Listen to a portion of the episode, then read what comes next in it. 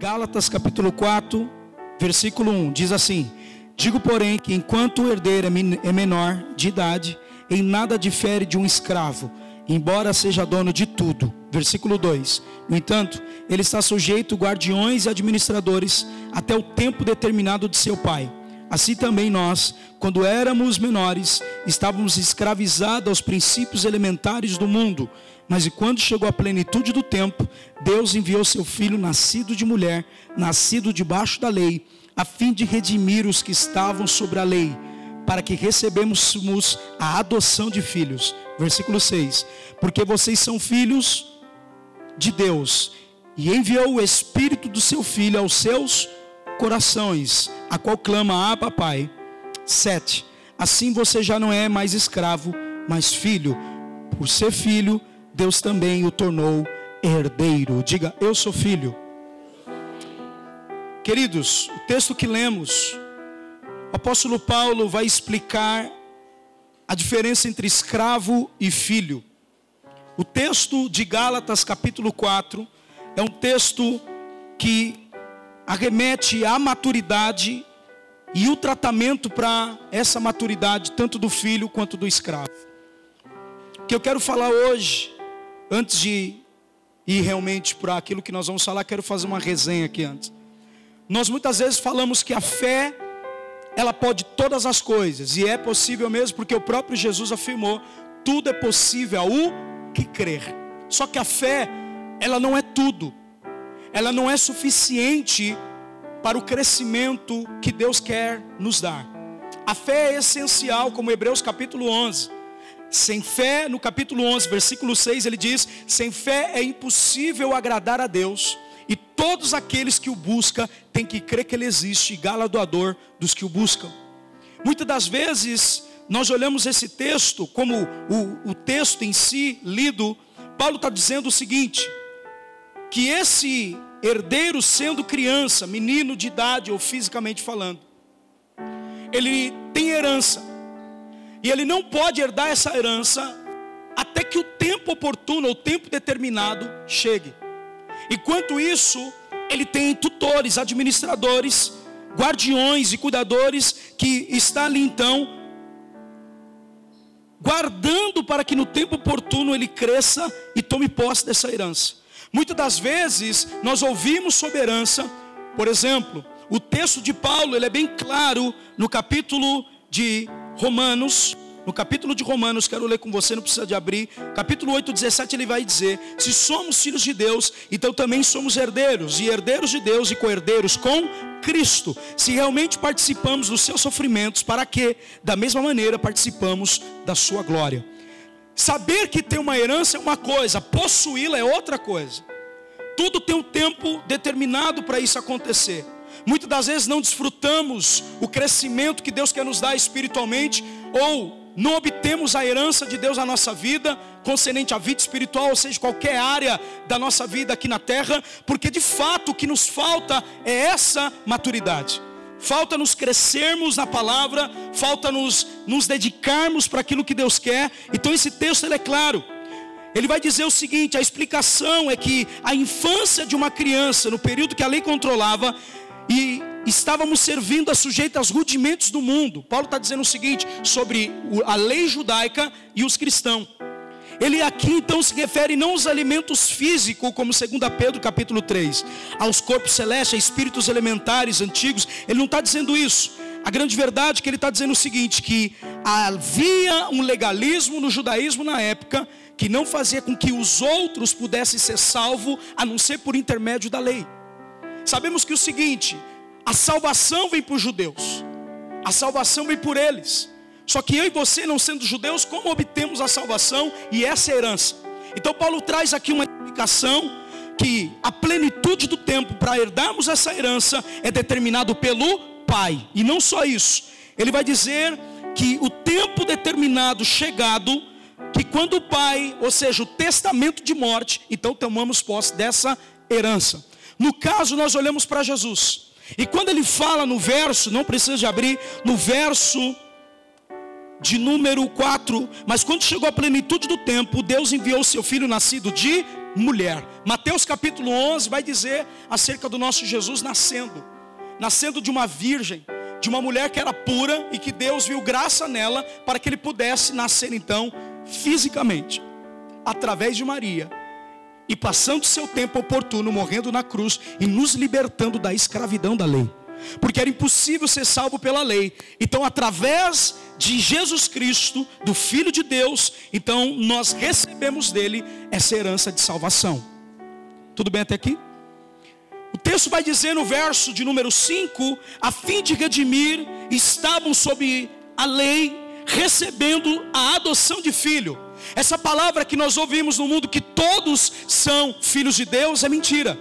O próprio Jesus, no Evangelho de João, no capítulo 1, versículo 12, ele vai dizer que todos os que receberam, esse então se tornou, Deus deu autoridade para ser chamado filhos de Deus. E para ser filho de Deus tem que receber Cristo. Então não só isso, ele nos deu o seu espírito após a morte. O próprio Jesus promete um consolador. Evangelho de João 14, no versículo 17, ele vai dizer que o mundo não pode receber o Espírito porque não vê e não o conhece, mas vós conheceis, porque habita em vós e está convosco. O Espírito que está em nós clama ao Abba. E é isso que Paulo está dizendo. Ele habita em nossos corações, a qual clama a papai. No versículo 7, ele vai dizer: não foi já não é mais escravo, mas filho. Por ser filho, também tornou herdeiro. Muitas das vezes a gente não sabe a gravidade da herança que temos, de saber a conquista de Jesus por nós, nos libertando do pecado e nos levando para o reino celestial. E por nós não ter esse entendimento da realidade da herança, então simplesmente a gente vive sem propósito. Se a gente tivesse noção da herança que Jesus, como Romanos 8,17 diz, que nós somos participantes do seu sofrimento, para que também, da mesma forma, participamos da sua glória. Então existe uma herança, diga comigo, existe uma herança. Só para a gente então um pouquinho mais dentro da palavra, para poder amadurecer o nosso sermão. Lembrando daquele filho pródigo, não o que sai, mas o que fica. Ele diz o seguinte: a parábola do filho pródigo, não que sai, mas aquele que fica, ele diz o seguinte: Eu só queria um cabrito quando o seu irmão volta. E o que, que o pai declara? O pai declara o seguinte: Tudo que eu tenho é seu. Aquele filho, ele não se relacionou com Deus de uma forma que era íntima. Ele não tinha noção da herança que estava na sua mão, mesmo trabalhando automaticamente com seu pai. E esse é o problema nosso. Nós estamos dentro da igreja, mas não temos noção do que carregamos em nossa vida. Nós estamos dentro da igreja esperando alguém pôr a mão na nossa cabeça, quando na verdade nós deveríamos manifestar o que carregamos para os outros. E isso é complicado porque você cria um grupinho de religião. E Jesus, na verdade, ele nos quebra essa realidade de religiosidade. O judaísmo não poderia salvar um bando de pessoas como nós. Quer um exemplo? Em Mateus capítulo 15, versículo 21, vai contar a história de uma mulher, a mulher de Cananéia Serufenícia. A cidade de Serufenícia era uma cidade que não era uma habitação judaica, mas de gentílica. Uma mulher no meio do caminho tinha um problema e ela clamava. Certo tempo, o texto vai dizer que ela começou a incomodar e os apóstolos falam: Senhor, ela está clamando e Jesus, queria, queira você ou não, ele ignorou aquela mulher. A palavra vai dizer o seguinte, eu quero ler só para que você tenha ideia. Versículo 23 de Mateus 15 vai dizer: Mas Jesus não respondeu palavra. Então seus discípulos se aproximaram dele pedindo: Manda embora, pois vem que gritam atrás de nós. Ou seja, ela aumenta a voz. Friamente o texto está dizendo: Eu não quero falar contigo, porque você não é filha. Escuta bem.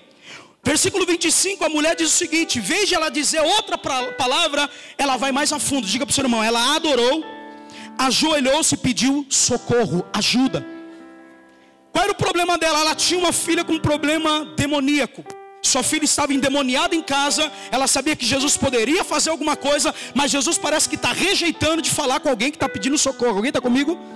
Lembrando, texto ainda continua no versículo 26. Não é certo tirar o pão dos filhos e lançar os cachorros, os cachorrinhos. Quem olha esse texto friamente vai achar que Jesus está chamando ela de cachorro, mas presta atenção. Era uma palavra que os judeus davam aos gentios, dizendo que eles não eram legítimos e nem participantes da herança divina. Olha para mim, e não só isso. O texto quer remeter uma coisa, olha para mim. Quem tem cachorro em casa, doméstico, sabe, você tem carinho, você pode dar amor, você pode dar atenção. Ele está na sua casa, mas não faz parte da família. Você não pode liberar o cachorro doméstico no mesmo nível do seu filho. Quem está entendendo, diga amém. É só bem não ter um, uma pessoa que você possa identificar o que eu estou falando aqui. Jesus está dizendo o seguinte: nós temos que receber você bem, Israel, te tratamos bem, temos que abraçar você, como o Salmo diz, temos que receber o estrangeiro, mas o pão ainda, a salvação é para os judeus. Jesus aqui está tentando dizer uma coisa para nós nesse texto, escuta bem. O que eu vejo no versículo 27, disse ela, sim Senhor, mas até os cachorrinhos comem das migalhas que caem da mesa dos seus donos. Olha para mim. Ela está dizendo o seguinte: eles são filhos, você está dividindo coisas espirituais com eles, eles estão comendo o pão da tua mesa, mas aquilo que eles estão desprezando, ou a sobra, eu quero para mim. Jesus responde para ela: Jesus respondeu para ela, mulher, grande é a sua fé, seja conforme deseja, naquele momento a filha dela foi curada. Agora vem aqui comigo, deixa eu aplicar. Se uma mulher que não era legítima, comendo migalha da mesa, teve cura e libertação, o que será que Deus está reservando para os filhos quando ele sentar na mesa? O que será que Deus está reservando para mim e para você quando descobrimos que Jesus tem uma mesa e um banquete preparado para nós? Nós não estamos vivendo porque achamos, olha para cá, ela faz duas coisas: diga fé e perseverança. Como eu comecei meu sermão, a fé não é suficiente, tem que ter perseverança. O problema da geração passada não ensinou a minha geração entender que tem que perseverar. Aliás, Mateus 24, versículo 13 vai dizer que aqueles que perseverar até o fim será salvo. Ninguém se lembra de quem para, é de quem continua. E eu estou dizendo uma coisa: se alguém que está no seu caminho atrapalhar a sua vida espiritual com Deus, tira ela da reta. E se ela quiser entrar no caminho, tentar te atrapalhar, você vai trazer ela no seu ritmo e no padrão que Deus quer te levantar, meu filho. Nessa noite eu quero liberar uma palavra. Deus tem um banquete, uma mesa preparada para você. Ela não era judia. E deixa eu dizer uma coisa: geograficamente, a fé dela trouxe libertação e cura. Migalha da mesa. Imagina o pão que pode fazer na tua casa. O pão que desceu do céu. Imagina o que ele pode fazer por você. Imagina o que ele pode fazer pela tua família. Alguém está ouvindo aqui? Dá um glória aí. Só desfruta de herança quem entende essas coisas. Falando um pouquinho mais, agora do filho que sai, realmente, nós estamos dentro da eclésia assim, achamos que temos metade do que Cristo teve. E o texto de Paulo, ouça comigo, no capítulo de número 3 de Coríntios, versículo, capítulo 3, versículo 23, Paulo diz: Vós sois de Cristo, e Cristo de Deus. Se eu sou de Cristo, tudo que Cristo teve, eu também tenho. Tem pessoa que tem essa mentalidade de achar que tem metade da herança. E Deus está dizendo: tudo é teu. Quando você é filho, você sabe que tem que desfrutar disso. E como chegar lá? Diga para o seu irmão: fé e perseverança. Não é somente acreditar, é continuar caminhando. Não é somente se afirmar vai dar certo. Você precisa entender que o crescimento que Deus quer te dar não é automático. Você tem que participar dele. Ouça o que eu estou falando. Falando do filho pródigo que sai, aquele que gasta com meretrizes, ele pede a parte da herança. Ouça bem, visão dele é diferente. A imaturidade, aqui colocada no texto para nós, é que ele não conseguia lidar com a herança recebida. Eu pergunto para você: se Deus te der o que você quer agora, você está pronto para glorificá-lo? Às vezes Deus não nos dá porque a gente não tem entendimento no que vai fazer, não tem planejamento. Não sabe o que fazer se Deus te der um milhão. Você não sabe nem ser fiel no pouco, como que Deus vai te colocar no muito? Existem coisas que Deus está trabalhando em você para amadurecer. Um exemplo, o texto está dizendo o seguinte: enquanto o herdeiro for menino, em Gálatas capítulo 4, de nada ele difere de um escravo. Por quê? Porque ele não tem ideia de valor. Pega aí então o ouro de 100 mil reais na mão do Mateus. Ele pisa. Ele não tem um senso de responsabilidade de entender que aquilo é algo valioso. Então só pode desfrutar de coisas grandes aqueles que amadureceram na fé para desfrutar da herança que Deus tem. Esse ano é um ano de amadurecer, gente. É o ano de você descer mais fundo na palavra. É o ano de você ter convicção do que está buscando em Deus. E quando você antecipa uma herança que não é o tempo determinado, o que, que acontece, pastor? Olha o que a Bíblia diz. Provérbios capítulo 20, versículo 21 vai dizer: A herança que se obtém com ganância no princípio, no final não será abençoada. Receber uma herança e fazer o que com ela? Do que adianta Deus te encher de poder para você ficar dentro da igreja? Do que adianta Deus encher você de talento, sendo que o mundo que precisa disso, querida, a igreja não precisa ser avivada, é os lugares que não recebeu avivamento que a igreja precisa entrar para avivar. Levanta a tua mão, eu quero profetizar. Deus vai levantar filhos maduros que vão se mover na palavra e na fé para fazer coisas grandes para o nome de Deus ser glorificado. Pode glorificar Ele nessa noite. Amadureça.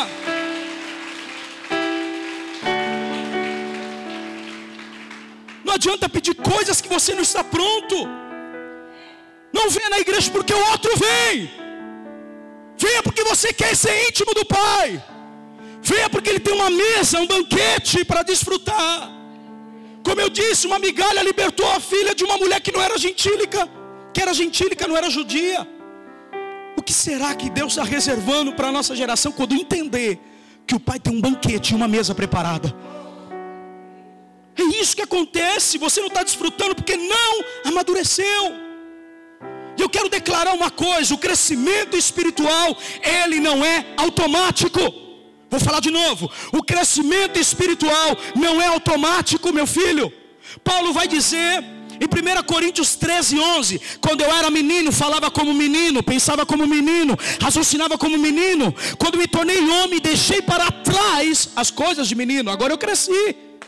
Tem coisas que eu não posso cair no mesmo erro toda hora, na mesma falta de compreensão. Aonde nos, nos ensinou que quando olha para cá, ninguém quer propagar quem Deus está levantando, mas quando o cara cai, vira rede nacional. Ninguém quer propagar quem está fazendo o reino fluir, mas querem propagar mentira, fofoca. Queridão, a batalha já começou faz tempo, por isso que a gente está em jejum, por isso que a gente está em oração. Deus não vai pegar o profeta de calça curta, quem ora, Deus revela. Tem esse entendimento, seja maduro, não seja influenciado por causa de pessoas que estão falando. Quando Paulo fala isso, quando ele era menino, deixou as coisas de menino, presta atenção. Paulo está dizendo que as nossas ações, quando alcançamos a fase adulta, imediatamente precisamos ter responsabilidades mais sérias concernentes à nossa vida. Você precisa ter responsabilidade mais séria. Não dá para vir na igreja, se arrepender e continuar no pecado. Você não é mais escravo, você é filho. Você precisa ter a mentalidade da herança que Deus conquistou com você, que foi a tamanha salvação, como Hebreus diz. Hoje eu vim pregar. Filipenses 3,15, escuta o que eu estou dizendo. O processo do crescimento não é automático. Eu preciso participar. Eu quero concluir esse sermão com você hoje. Filipenses 3,15 vai dizer: Todos nós que alcançamos a maturidade, devemos ver as coisas dessa forma. Que forma? Se algum aspecto vocês pensam de modo diferente, está aí maduro, espiritual. Isso também Deus esclarecerá. Quem vai esclarecer? Então não tem que haver briga teológica ou confusão. O que tem que haver é esclarecimento. Aquilo que foi revelado para você não foi revelado para o outro. Respeita o tempo dele.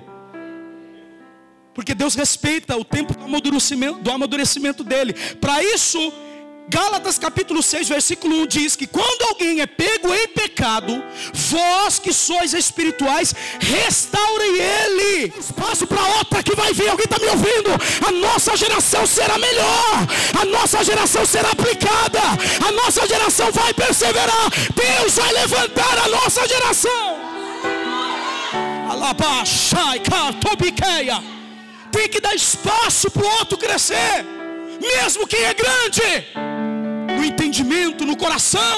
Dá espaço, se humilha. Vem aqui, agora é sua vez.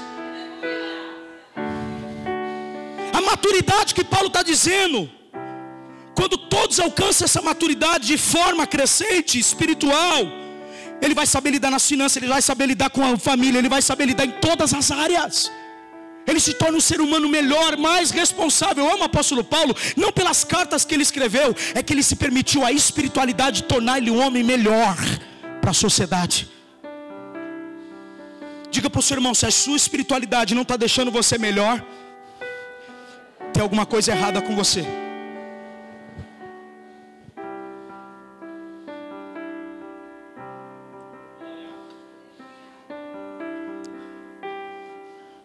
A maturidade e a perfeição que Paulo está dizendo é essencial, obrigado Anderson. Mas a palavra que ele usa aqui, diga para o seu irmão, é acrescentado. Eu disse isso na escola de líderes. Existem habilidades que você tem que são naturais. Mas existem habilidades naturais que tem que ter treino para ter um aperfeiçoamento. Alguém está comigo? Só que tem habilidades no seu irmão que vai ser desenvolvida. E essa habilidade desenvolvida é essa que Paulo está dizendo em Filipenses 3,15. Paulo está dizendo o seguinte: todos nós que alcançamos a maturidade devemos ver as coisas de, uma, de um aspecto diferente. E se algo está tendo divergência, o próprio Deus vai esclarecer. Ele responde o que ele está dizendo. Versículo 16: Então somente vivamos de acordo com aquilo que já alcançamos. Cara, você já venceu tantas áreas da sua vida para continuar caindo nesse pecadinho da língua. Está na hora de você amadurecer. E Paulo está dizendo, é acrescentado isso sobre a forma de pensar, sobre a maneira qual Paulo falando, ó, escuta, ele confia que os filipenses pensassem de uma forma diferente, mas o Espírito de Deus vai revelar o verdadeiro caminho que eles devem estar abertos para isso acontecer. Diga para o seu irmão, esteja aberto. Esteja aberto. Porque no meio do caminho Jesus vai revelar qual o passo que você tem que dar. Alguém está comigo? Não, irmão, solta o leão aí, dá um glória, abre a boca aí. 16. Quando Paulo fala isso, então somente vivamos de acordo com aquilo que alcançamos. Obrigado, Fernanda. Ele está dizendo a coisa importante é viver de acordo com a verdade que temos reconhecido e aceito. Quem é a verdade? Quem é o caminho, a verdade e a vida? Como Ezra está perguntando, afirmo que eu nem sabia que ia pregar isso. Querido, aquilo que é verdade para você, até alguém refutar, repelir isso, é uma verdade para você. Se o outro pensa diferente, não tem problema. A razão não anula a verdade que você tem. Aperfeiçoa. O argumento contrário do entendimento bíblico que você tem, o outro tem diferente, não tem problema. É para edificação. Então estão os dois andando pelo mesmo caminho, pelo mesmo reino. Aleluia. A tradução que Paulo está dizendo é o seguinte: aqui, como continuamos fiéis, não só no sentido individual, mas uma vez que envolvemos, ficar, diga para o seu irmão, na linha um com os outros. Diga para o seu irmão, alinhado um com os outros. Quem é corpo tem que viver como corpo de Cristo e não como rebelde.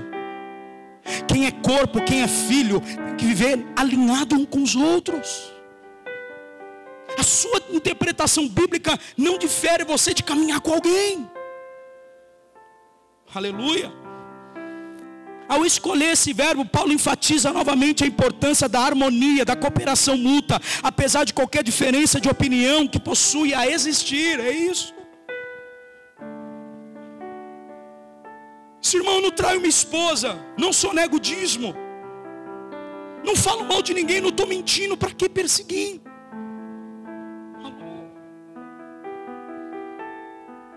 Se o cara está lutando para santificar, se a pessoa está lutando para ter uma vida com Deus, olha para cá o segredo de Jó.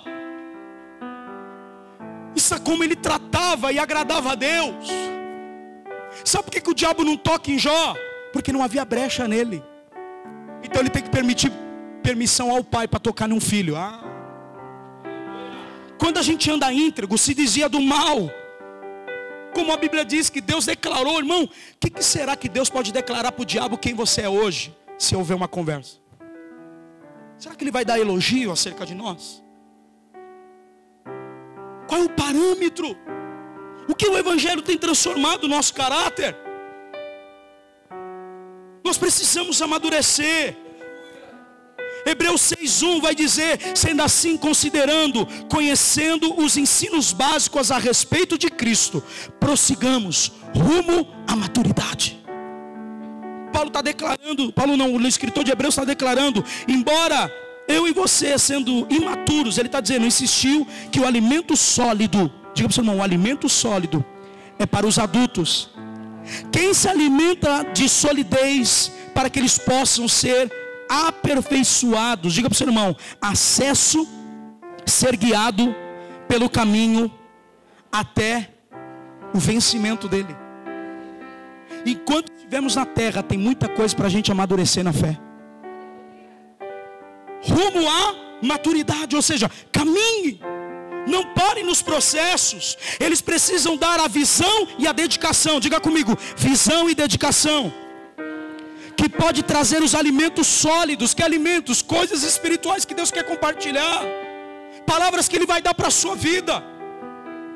Diga para o seu irmão, Paulo descreve que nós somos dispenseiros da graça de Deus. Irmão, nós somos administradores dos dons e do reino celestial. A pessoa entra enferma, através da sua vida ela é curada.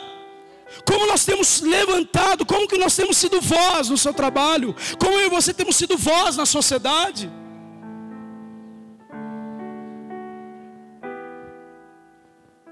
Diga para o seu irmão, existe um processo para o crescimento que Paulo, tá, o que Hebreus está dizendo é o seguinte: não podemos abandonar completamente as verdades básicas, arrependimento, fé, ministério, a ressurreição, coisas bíblicas, que faz com que, por que você é crente? Não sei, então você precisa conhecer. Não basta dizer que é crente sem conhecer a base. Crentes que não têm fundamento básico bíblico para refutar alguém que tenta Fala mal da fé. Vai num debate e perde, porque não tem argumento sólido da fé que professa. Corre da luta. Até quando, irmão? Está na hora de amadurecer. Deus quer te levar para esse nível em nome de Jesus.